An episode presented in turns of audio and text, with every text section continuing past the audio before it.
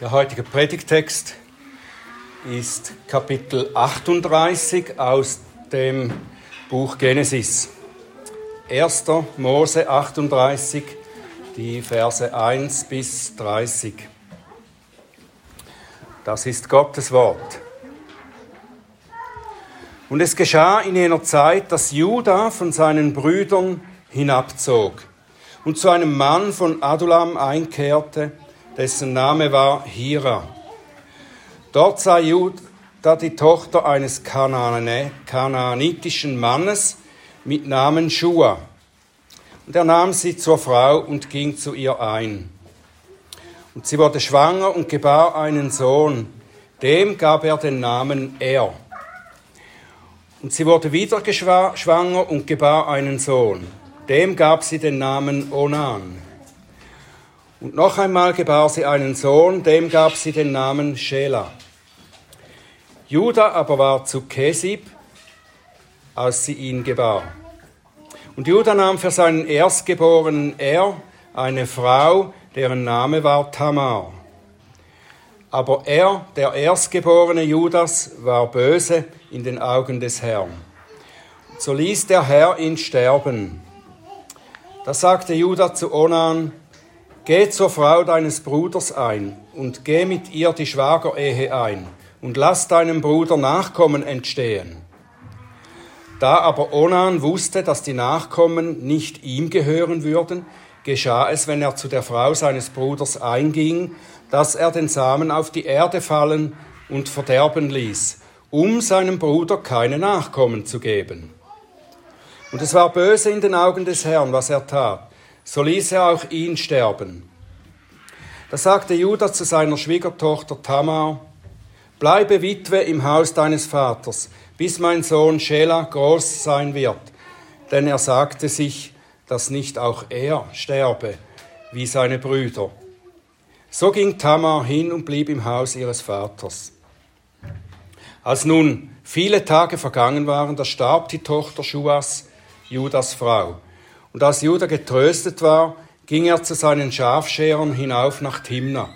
Er und seine Frau, Freund, er und sein Freund Hira, der Adulamiter.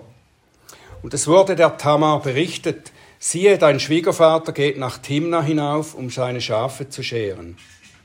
Da legte sie die Kleider ihrer Witwenschaft von sich ab, bedeckte sich mit einem Schleier und verhüllte sich. Dann setzte sie sich an den Eingang von Enaim, das am Weg nach Timna liegt, denn sie hatte gesehen, dass Schela groß geworden war und sie ihm doch nicht zur Frau gegeben wurde. Und Judah sah sie und hielt sie für eine Hure, denn sie hatte ihr Gesicht bedeckt. Und er bog zu ihr ab an dem Weg und sagte, auf, lass mich zu dir eingehen. Denn er erkannte nicht, dass sie seine Schwiegertochter war. Sie aber sagte, was gibst du mir, wenn du zu mir eingehst? Da sagte er, ich will dir ein Ziegenböckchen von der Herde senden. Sie sagte, wenn du ein Pfand gibst, bis du es sendest. Da sagte er, was für ein Pfand soll ich dir geben? Sie sagte, deinen Siegelring und deine Schnur und deinen Stab, der in deiner Hand ist. Da gab er es ihr und ging zu ihr ein, und sie wurde schwanger von ihm. Dann stand sie auf und ging hin und legte ihren Schleier von sich ab und zog die Kleider ihrer Witwenschaft wieder an. Judah aber sandte das Ziegenböckchen durch die Hand eines Freundes des Adulamiters, um das Pfand aus der Hand der Frau zu holen. Aber er fand sie nicht.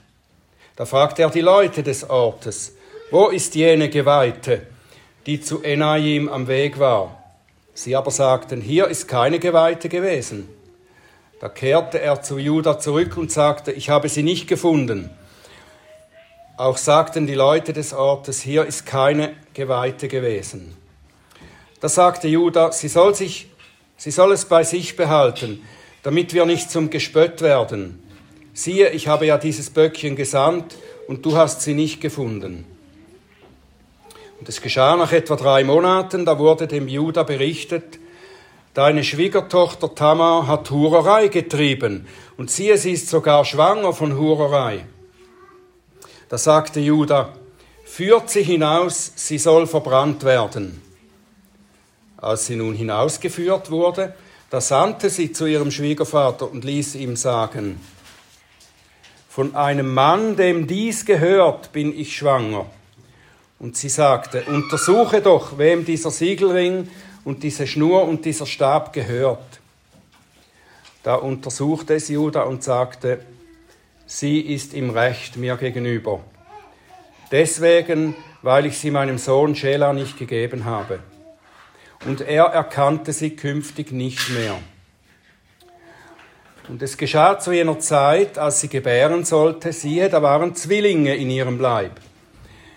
Und es geschah, während sie gebar, da streckte einer die Hand heraus und die Hebamme nahm sie und band eine rote Schnur um seine Hand und sagte, der ist zuerst herausgekommen.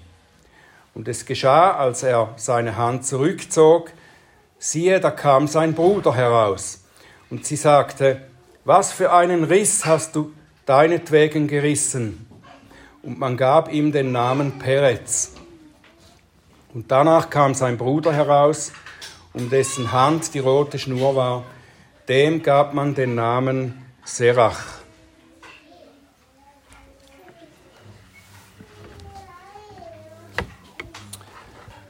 Himmlischer Vater, wir danken dir für dein gutes Wort. Bitte lass uns verstehen, was du uns dadurch zu sagen hast. Lass uns aufmerksam sein, offene Herzen haben, um dein Wort zu verstehen. Bitte öffne meine Lippen, dass sie deinen Ruhm verkünden. Amen.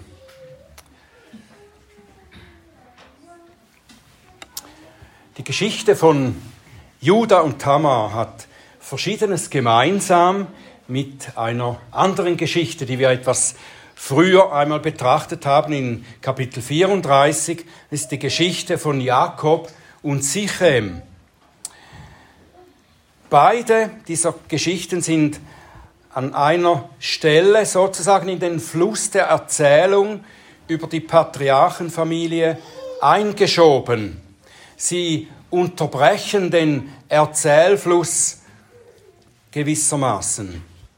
Und oft offenbaren beide dieser Geschichten, diese offenbaren beide etwas von der dunklen, dunklen Seite der Nachkommenschaft Abrahams. Nach verschiedenen, neben verschiedenen Details bekommen wir vor allem zwei Dinge gezeigt hier. Das erste ist, dass Gott seine Leute nicht vom Haken lässt, seine Leute, die ihm ungehorsam sind und in Sünde fallen. Und das andere ist die erstaunliche Tatsache, dass er damit eigentlich dafür völlig ungeeigneten Leuten sein Volk bildet. Er lässt aus dem Bösen das Gute hervorkommen. Gott lässt aus dem Bösen das Gute hervorkommen. Judah war womöglich einer der Anführer seiner Brüder, als sie ihren Bruder Josef umbringen wollten. Auf jeden Fall ist er neben dem erstgeborenen Ruben, ist er der einzige, der in dieser ganzen Geschichte mit Namen genannt wurde. Nämlich da, als er den Vorschlag machte, dass sie aus Josefs Verschwinden doch noch einen Gewinn schlagen könnten, nämlich ihn zu verkaufen an diese vorbeiziehende Karawane, dass sie ihn als Sklaven kaufen und weiterverkaufen. Da hinter dieser Idee steckte Judah dahinter. Und vielleicht deshalb wird Judah als einziger der Brüder jetzt hier näher besprochen, bevor es dann mit der Geschichte Josefs weitergeht. Es gibt noch einen weiteren Grund, den möchte ich euch aber erst etwas später dann verraten. Jedenfalls ist Judah ein weiteres Mitglied dieser Familie, dieser Sippschaft Abrahams, der sich durch seinen Egoismus viel Sünde anhäufte, viel unnötiges Elend in seine Familie hineinbrachte. Er war von seinen Brüdern weggezogen, heißt es hier, um unter fremden, gottfernen Leuten eigentlich zu leben. Er hatte Gottes Volk den Rücken zugekehrt. Und um das noch zu besiegeln, nahm er sich auch eine Frau aus den fremden Völkern. Und dann wirkt sich sein Wesen auch in seinen Söhnen aus, kommt da zum Ausdruck. Von seinen Erstgeborenen, von er heißt es nur, dass er böse war in den Augen des Herrn. Keine weitere Begründung, warum. Und dann bei dem zweiten, Onan, da gibt es eine Begründung, er weigerte sich, Nachkommen für das Volk Gottes zu zeugen. Auch das war böse in den Augen des Herrn. Und damit hatte auch Onan wie sein Vater eben Gott und seinem Volk den Rücken zugewandt. Es ist die Haltung, die sich vererbt. Diese Herzenshaltung von Judas Söhnen können wir nur als Frucht der geistlichen Haltung ihres Vaters verstehen. Judas selbst hatte seine Verantwortung, Gottes Volk zu fördern, hat er schon hinter sich gelassen, als er seine Familie verließ und diese eigenen Wege ging, dass er da hinabzog, weg von dem Volk Gottes zu den Fremden, zu den gottlosen Leuten und da Freundschaft einging. Als sein Sohn Er starb, da befahl er zwar Onan dann die Schwagerehe einzugehen mit Tamar, das ist etwas, das Gott geboten hatte, um eben das Volk Gottes äh, weiter zu bauen, zu Nachkommen zu erhalten. Das hat er zwar getan, aber das hat er eher halbherzig getan, denn als Onan auch starb, da führt er diese Praxis nicht mehr weiter. Und zwar aus einem ziemlich egoistischen Grund wieder.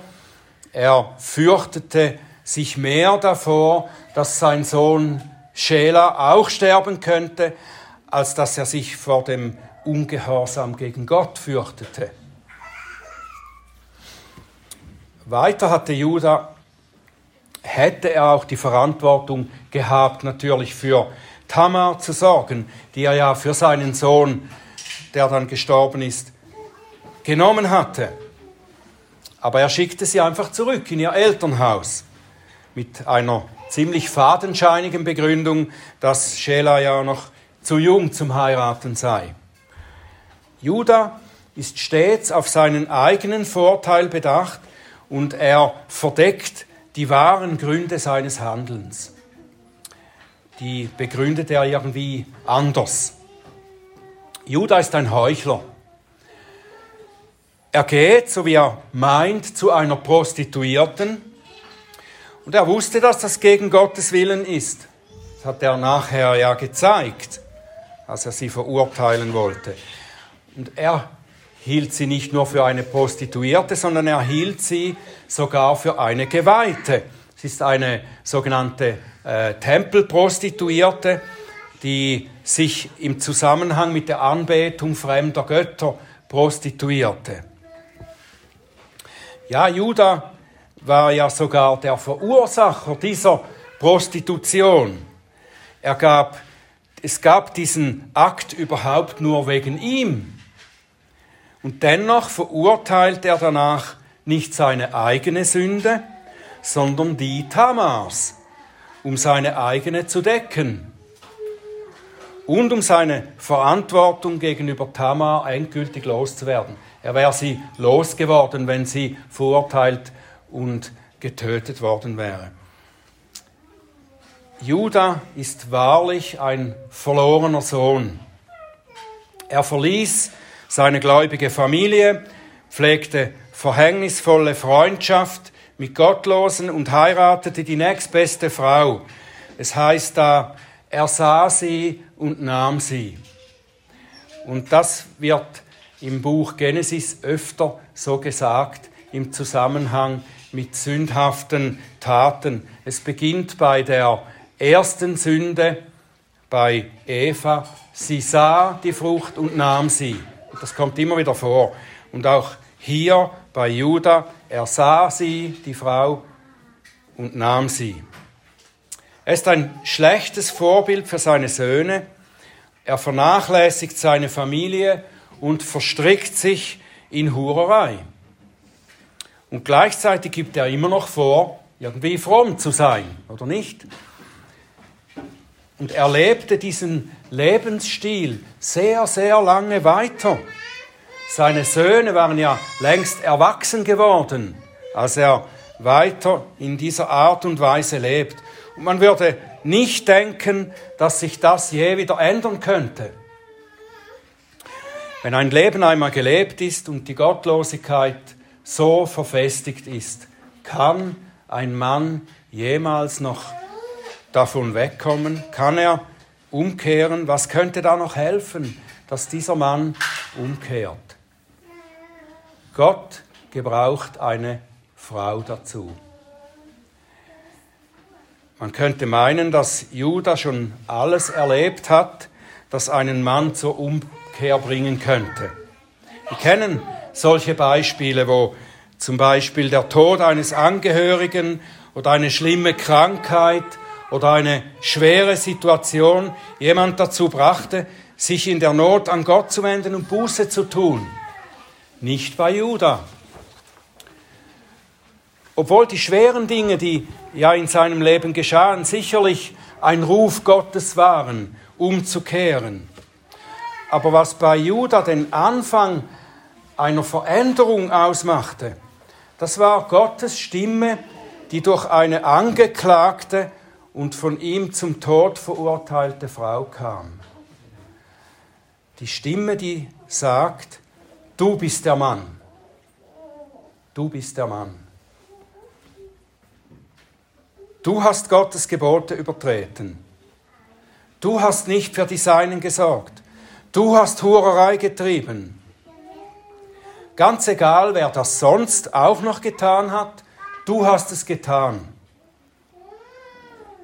Tamar hat es listig eingefädelt, oder nicht? Sie hat als Pfand, hat sie sozusagen Judas Identitäts- und Kreditkarte verlangt, so dass sie ihn danach eindeutig identifizieren kann. Sie wollte ihn wohl nur dazu bringen, dass er für seine Pflichten Verantwortung trägt, aber Gott richtete es so, dass Judas Sünde dadurch offenbart wurde ihm selbst vor Augen gehalten wurde, dass er nicht mehr rauskam hier. Er musste bekennen. Und Judas sagte dann schließlich, sie ist gerechter als ich. Die heidnische Frau, die sich als Prostituierte betätigte, ist gerechter als ich, der sich fromm gibt und dabei ein ganzes Leben lang schwere Sünde anhäuft. Wir können aus diesem Teil von Judas Geschichte hier noch nicht mit Bestimmtheit sagen, dass er tatsächlich umgekehrt ist. Wenn wir nur das hier sehen, seine Aussage, nachdem Tamar ihn gestellt hat. Aber wenn wir weiterlesen im Buch Genesis, dann finden wir bestätigt, dass Judah ein anderer geworden ist. Im Moment heißt es hier einfach, dass er seine Sünde, die größer ist als Tamars, anerkannte. Ob er dann tatsächlich für sie sorgte, wie er sollte, das können wir nur vermuten. Aber ich denke, das ist so. Es heißt dann, dass er nicht mehr mit ihr sexuell verkehrte. Und das hat der Schreiber wohl festgehalten hier, weil sie dann bei ihm wohnte. Sie wohnte bei ihm, aber er verkehrte nicht mehr mit ihr. Er hätte das sonst nicht erwähnen müssen, wenn sie nicht bei ihm gewohnt hätte. Also hat er wahrscheinlich sie bei sich aufgenommen als Zeichen seiner Verantwortung. Aber wenn wir später weiter über Judah lesen, dann finden wir mehr von seiner veränderten Haltung. Es ist nicht ganz so offen gesagt, aber man kann es sehen. Mose berichtet, dass Judah mit seinen Brüdern zusammen dann später nach Ägypten zog, um für seine Familie Nahrung zu besorgen. Da muss er wohl wieder zurück gewesen sein bei seiner Familie.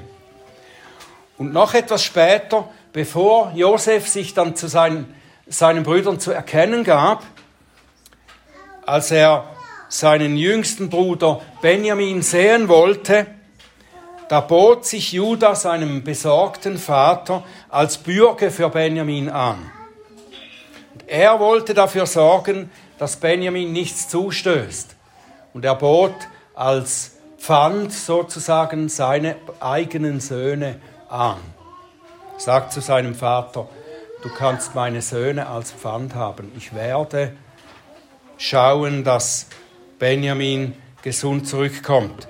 Und als Josef dann vorgab, Benjamin als Geisel zu nehmen, sogar, da sagte Judah, behalte stattdessen mich, nimm mich als Geisel anstelle meines Bruders.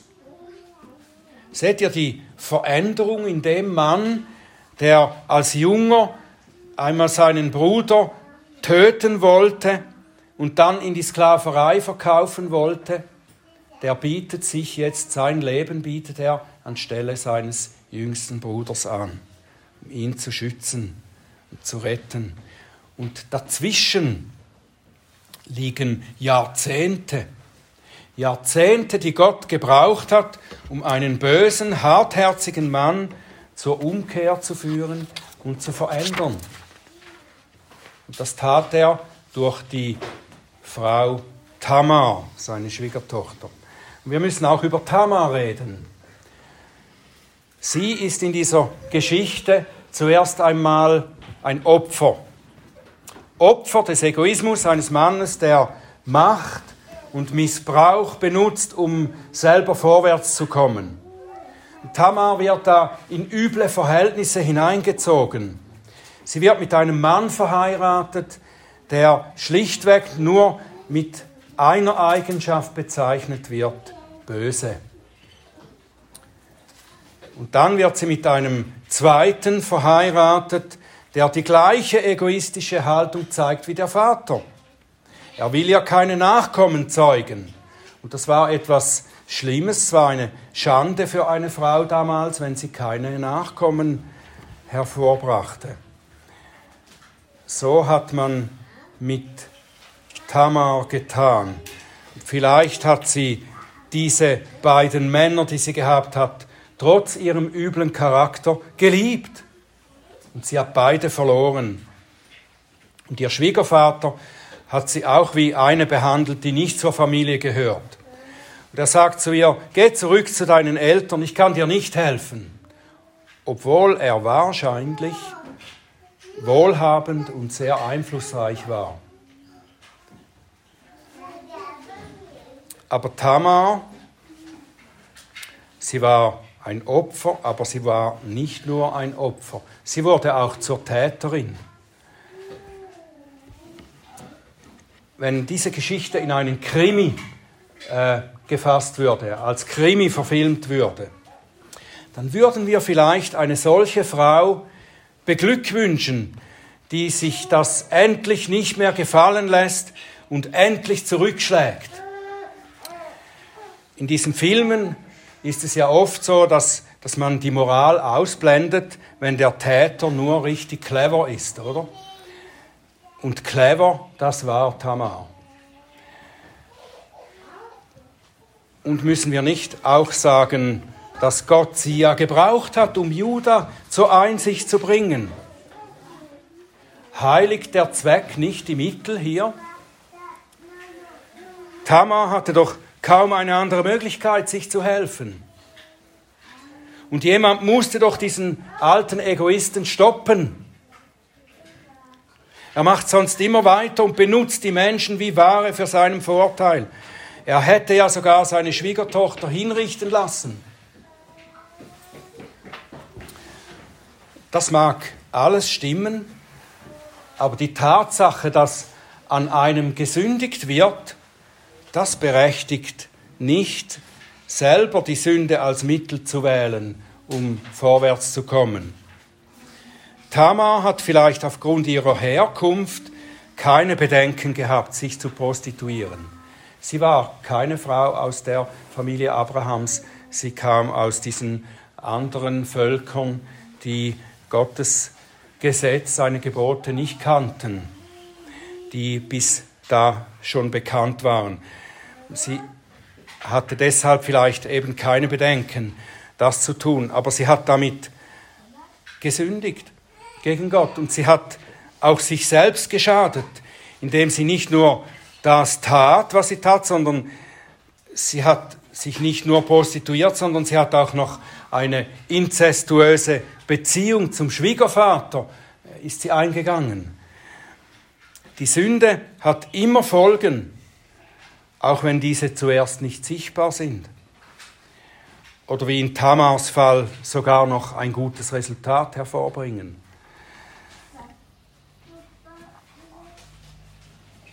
Tamar ist schuldig geworden. Und wir wissen von Tamar nicht wirklich, ob sie Buße getan hat oder einmal angefangen hat, dann auf den Gott Judas und den seiner Väter zu vertrauen. Wir lesen ihren Namen erst viel, viel Jahrhunderte später wieder im Neuen Testament. Da kommt Tamar wieder vor. Der Name Tamar, den lesen wir dort in einem Zusammenhang, der uns über Gottes überfließende Gnade staunen lässt, nämlich im Register der Vorfahren unseres Erlösers. Tamar bekommt Zwillinge von Judah. Und darin wiederholt sich die Geschichte der Patriarchen. Judas Vater war ja auch ein Zwilling. Jakob und Esau waren Zwillinge. Und wie es bei Jakob und Esau auch war, die beiden Brüder stritten sich schon im Mutterleib um die Erstgeburt. Wer kann zuerst rauskommen? Der ist der Erstgeborene. Das war bei Jakob und Esau so, das ist nun bei Perez und Serach ebenso. Auch wieder Perez ist eigentlich der, der als Zweiter dran gewesen wäre, hat sich aber vorgedrängt. Der, der zuerst da sein sollte, wurde von seinem Bruder zurückgedrängt. Und Perez, dessen Name wird dann auch immer daran erinnern, dass er mit seiner Ellbogenart seiner Mutter einen Dammriss verursacht hat. Peretz bedeutet Riss. Sein Name kommt aber danach auch wie Tamars und Judas Name im Neuen Testament wieder vor. Im Register der Vorfahren unseres Erlösers. Und das ist das Faszinierende an diesen Ereignissen, weil sich darin die Souveränität und die Gnade unseres Gottes so herrlich offenbart, oder nicht? Unser Herr Jesus Christus stammt aus einer Reihe von Vorfahren, die alles andere als eine rühmliche Geschichte haben.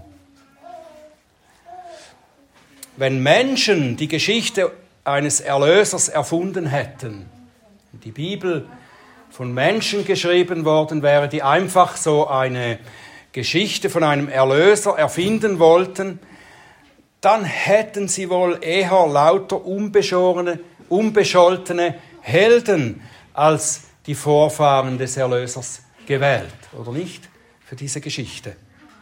Wohl aus einem ähnlichen Grund hat auch die römische Kirche schon Marias Eltern als von Sünde unbefleckt erklärt.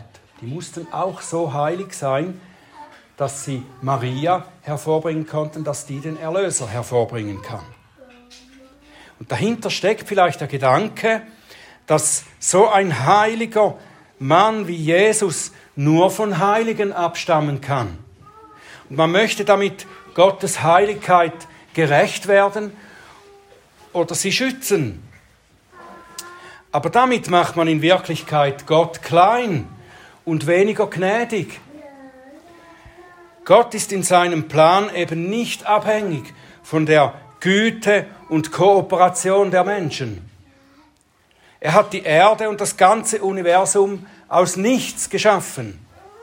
Und er kann auch seinen Plan der Erlösung schaffen mittels sündiger Menschen und ihrer egoistischen Pläne, die eigentlich in die entgegengesetzte Richtung gehen. Die Menschen hätten nie kooperiert mit Gottes Heilsplan. Sie waren dazu nicht in der Lage. Aber trotzdem hat er sie dazu benutzt. Das Happy End der Geschichte Josefs und seiner Brüder wird uns dann auch wieder dasselbe bezeugen. Josef wurde von seinen dann reuevollen Brüdern um Vergebung gebeten. Und da sagt er, macht euch keine Sorgen, ich vergebe euch, ich will, ich will mich nicht rächen, denn ihr zwar hattet Böses gegen mich beabsichtigt, Gott aber hat beabsichtigt, es zum Guten zu wenden, damit er tue, wie es an diesem Tag ist, ein großes Volk am Leben zu erhalten. Und das ist ein Geheimnis in Gottes Wirken und besonders im Plan seiner Erlösung. Gott bringt aus dem Bösen das Gute hervor. Und er benutzt von Natur aus böse, sündige Menschen, um sein Heil in Christus zu denen zu bringen, die eben von ihrer Sünde, ihrer Rebellion gegen Gott gerettet werden müssen und dürfen. Das gipfelt darin, dass er gottlose, heuchlerische Führer seines Volkes und machtgierige Römer dazu benutzt, dass sie den Tod Christi herbeiführen, der schließlich zu unserer Rettung führt. Und so hat er unter anderem Juda und seine Brüder gebraucht, um Josef in böser Absicht nach Ägypten zu senden, damit er dort ihre Rettung vorbereitet. Und Juda und Tamar, die ihre eigenen verdrehten Wege gehen, um persönlich voranzukommen, die gebraucht er als Vorfahren des Stammes, aus dem die Könige Israels und schließlich der König und Retter seines Volkes aus allen Nationen hervorgeht. Auf diese Weise zeigt der Herr eben auch, dass wir tatsächlich gerettet werden müssen, indem er die Bosheit der Menschen in ihren Plänen offenbart, zeigt er, wie sehr wir seine Rettung und Erlösung brauchen und den Erlöser brauchen. Die Botschaft des Evangeliums ist nicht, gebt euch Mühe, damit ihr Gottes Ansprüchen genügt. Die Botschaft ist, versteht, dass ihr nie genügen könnt. Ihr seid auf euch selbst gestellt, von Anfang an verloren. Verlasst euch auf Gottes Rettung in Christus.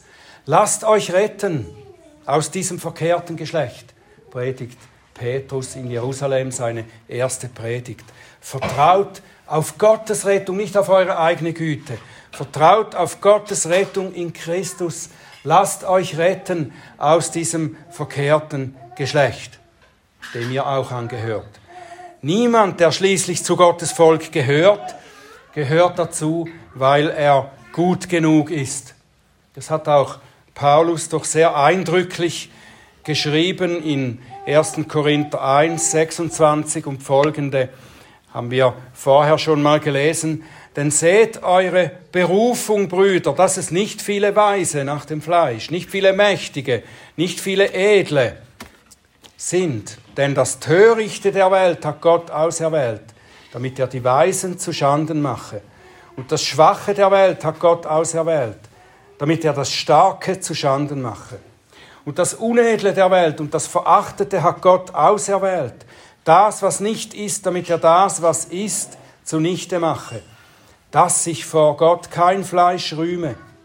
Aus ihm aber kommt es, dass ihr in Christus Jesus seid, der uns geworden ist Weisheit von Gott und Gerechtigkeit und Heiligkeit und Erlösung, damit wie geschrieben steht, wer sich rühmt, der rühme sich des Herrn. Das ist unsere Hoffnung. Das ist unsere Hoffnung. Mit dieser Hoffnung können wir ganz getrost in ein neues Jahr hineingehen. Unsere Hoffnung liegt nicht darin, dass es vielleicht hoffentlich ein gutes Jahr, ein besseres Jahr als das vergangene werden könnte, so dass wir dann ein gutes Leben haben, sondern unsere Hoffnung ist, dass wir einen gnädigen, guten Gott haben, der uns durch dieses Jahr führt, egal ob es gut oder übel wird. Unsere eigene Schwachheit und Sünde oder die Sünde derer, die uns schaden können, kann Gott nicht daran hindern, uns für die endgültige Erlösung seiner Erwählten zuzubereiten. Setze deine Hoffnung auf diesen Gott. Amen.